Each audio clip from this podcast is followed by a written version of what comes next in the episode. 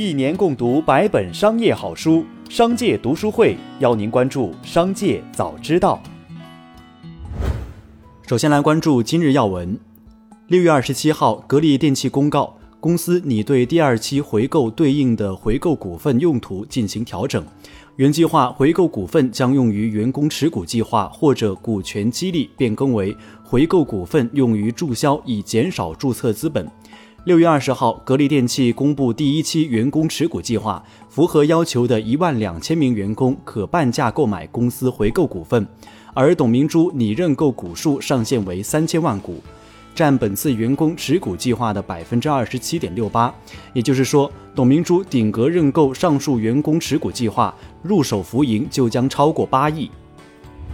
一位陕西网民在给发改委的留言中建议称，现在电力装机已严重过剩，供大于求，近一半机组常年闲置。鉴于电力不再短缺，建议完善原来的居民阶梯电价政策，鼓励城乡居民多用清洁的电力资源，少用煤取暖或做饭。对此，国家发改委答复称，长期以来，我国实行较低的居民用电价格，居民电价较大幅度低于供电成本。是因为工商用户承担了相应的交叉补贴，与国际上其他国家相比，我国居民电价偏低，工商业电价偏高。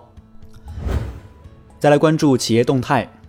近期有网友发现，农夫山泉旗下饮料品牌苏打水气泡水，无论外包装还是商场宣传，都在主打福岛现产的招牌。面对争议，农夫山泉六月二十七号回应称。一农夫山泉福小白桃味苏打气泡水产品是一款风味饮料，配料中没有从日本福岛进口的成分，产品标签标识符合相关法规要求，并无任何错误或误导。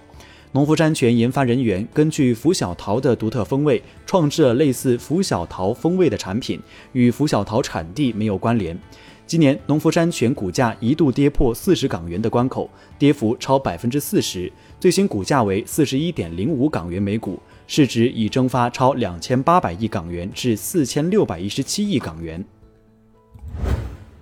六月二十六号，华为新生社区发布任正非讲话内容，他表示，不要因美国打压华为而不认美国是老师，且不要给自己设定过高的目标。另外，华为需要多基因融合突变，防止内卷。他还建议大家要看一看《觉醒年代》，人类社会没有哪一步的前进是容易的。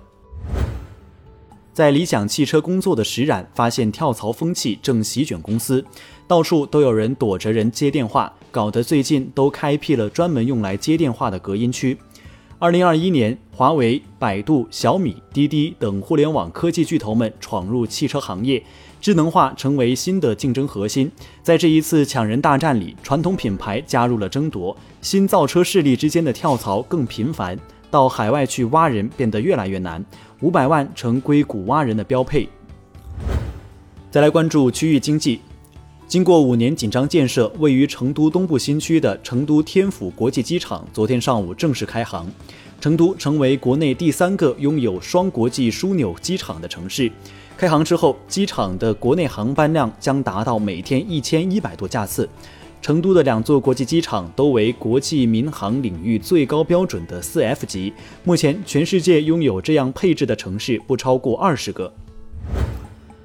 根据相关文件，广州即将进行绿牌限制。广州市政府相关人士称，七月一号起，广州市消费者需凭广州市新能源汽车信息管理凭证和新能源汽车指标等相关材料才能获得绿牌。但这个政策不会一刀切，估计会有一到两个月的过渡期。这意味着广州将开始首先实施对新能源车牌的限制与发放。再来关注产业新闻。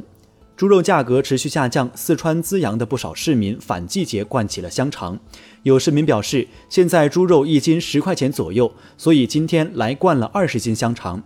据商家介绍，这两天摊位上生意好的时候，一天要灌装三四百斤香肠。一些专业的猪肉加工厂每天接到的订单更多。百事公司和可口可乐之间的交火已经燃到了酒精领域。就在可口可乐官宣卖酒半个月，百事公司便在美国市场提交了最新的商标申请，计划以 Rockstar 品牌销售酒精饮品。年轻人对低度酒的喜爱，已经正在挤压白酒、普通啤酒甚至碳酸饮料的市场。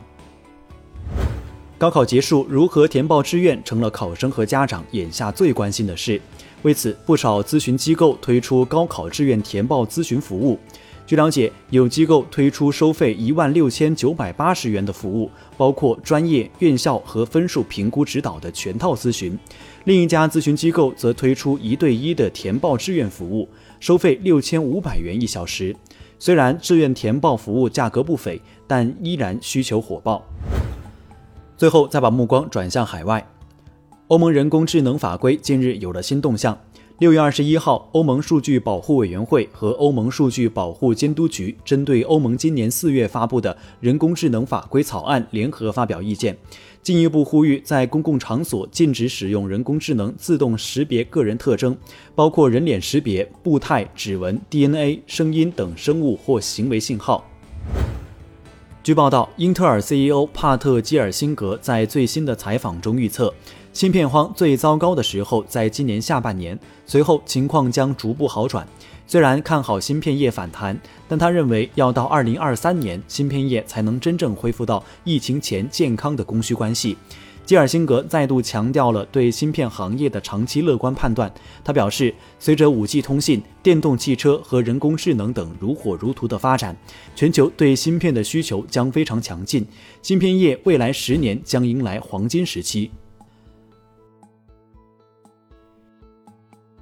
以上就是本期《商界早知道》全部内容，感谢收听，下次再见。